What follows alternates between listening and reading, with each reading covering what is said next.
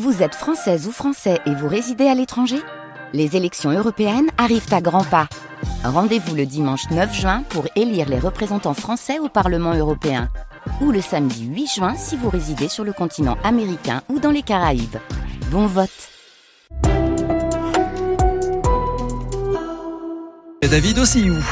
Sur la route, oh, on a connu pire. hein. Alors on a connu pire, oui, parce que évidemment c'est les vacances, vous êtes moins nombreux sur la route et donc ça roule mieux. Attention quand même, on a les traditionnels bouchons euh, sur la 7 autour des Pennes Mirabeau, à l'est de Toulon aussi. Et puis attention, euh, Thibaut nous a appelé au 04 42 38 08 08 pour nous prévenir qu'il y avait un accident sur la D560 entre Nance-les-Pins et Saint-Zacharie, un peu avant la Sambuc. Plusieurs véhicules au milieu de la route, les secours qui sont en train d'intervenir. Donc soyez prudents entre euh, Nance-les-Pins et Saint-Zacharie. Est-ce que la météo de ce mardi va ressembler à celle d'hier? Ouais, oui, alors oui, euh, c'est le hein. genre de répétition qu'on n'aime pas trop, mais oui, des nuages, alors encore plus nombreux d'ailleurs qu'hier. Hier, on a eu euh, droit à quelques éclaircies. Là, ce matin, on a quelques pluies euh, dans le Var. Ça va s'arrêter, mais les nuages vont rester partout en Provence, avec euh, avec des températures euh, légèrement inférieures aux valeurs de saison. Marseille et Toulon, 10 degrés ce matin. Aix, 6. Ça montera autour de 13 à 12 degrés euh, euh, en milieu de journée.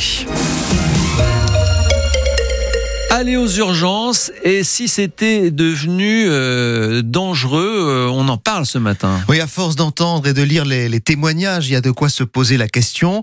En octobre l'an dernier, Lucas, 25 ans, est mort sur un brancard aux urgences à hier.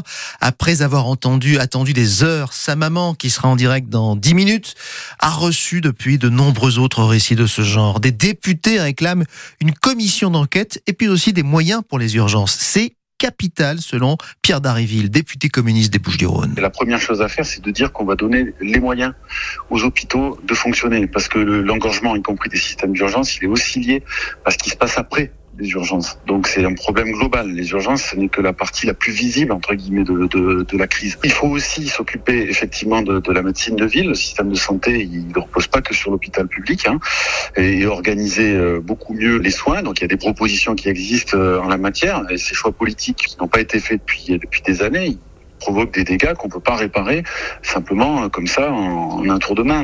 Le député communiste Pierre Darville avec Philippe Boccara. Avez-vous peur désormais d'aller aux urgences? Est-ce que vous avez déjà vécu une attente interminable dans la douleur, voire dans l'inquiétude? Vous pensez que c'est un manque de moyens, un manque de compétences? Dites-nous tout, appelez-nous au 04 42 38 08 08, on en parle ensemble dans quelques minutes. Attention, alerte rouge aux avalanches dans les Alpes du Sud. C'est 4 sur 5 ce matin pour le Pelvoux, le Haut-Var, le Haut-Verdon, le Champsor. Jusqu'à 60 cm de neige tombée depuis dimanche. L'inquiétude des pompiers à propos de l'avenir du statut des volontaires. C'est l'Europe qui pousse la France à considérer les sapeurs-pompiers volontaires comme des travailleurs comme les autres. 600 heures de garde par an et pas une de plus. Ils en font un millier en moyenne. Ce matin sur France Bleu Provence, vous avez entendu le commandant Chifano, le président de l'Union des sapeurs-pompiers des Bouches-du-Rhône, qui condamne le rapport de l'inspection générale de l'administration qui appelle à suivre la directive européenne du temps de travail. La guerre serait une folie. C'est Jean-Luc Mélenchon qui le dit après la déclaration d'Emmanuel Macron hier soir devant 21 chefs d'État réunis à Paris.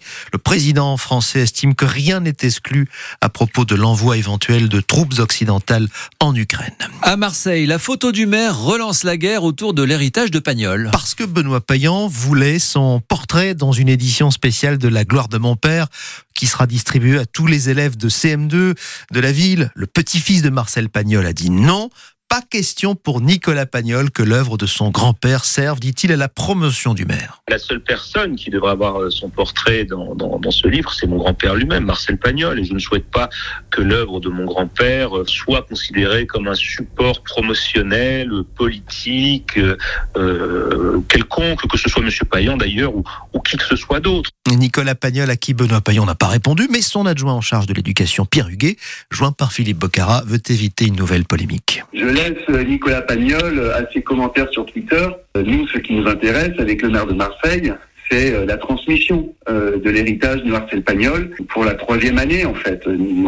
Euh, nous donnons des livres de Marcel Pagnol euh, aux élèves de CM2. Et, et même s'il n'y a pas la photo de Benoît Payon dans le livre. Je pense encore une fois que le sujet n'est pas là. Voilà, l'adjoint à l'éducation à Marseille qui confirme donc que les élèves de CM2 recevront bien un livre de la gloire de mon père. La gloire de mon père et pas la gloire de mon maire. Exactement. Le traitement du docteur Gasset à l'OM, ça marche? On dirait, oui, deux, mé- deux victoires en deux matchs depuis l'arrivée du nouvel entraîneur. La méthode de Jean-Louis Gasset est assez simple, redonner confiance aux joueurs. J'explique aux joueurs la bonne solution.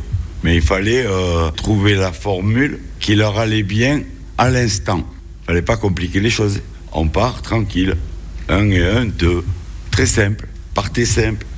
Et on va monter. On peut pas aller plus bas. Vous êtes au fond. Il fallait qu'ils s'accrochent à quelque chose qu'ils croient. Et petit à petit, euh, bon, on n'a fait que deux escaliers.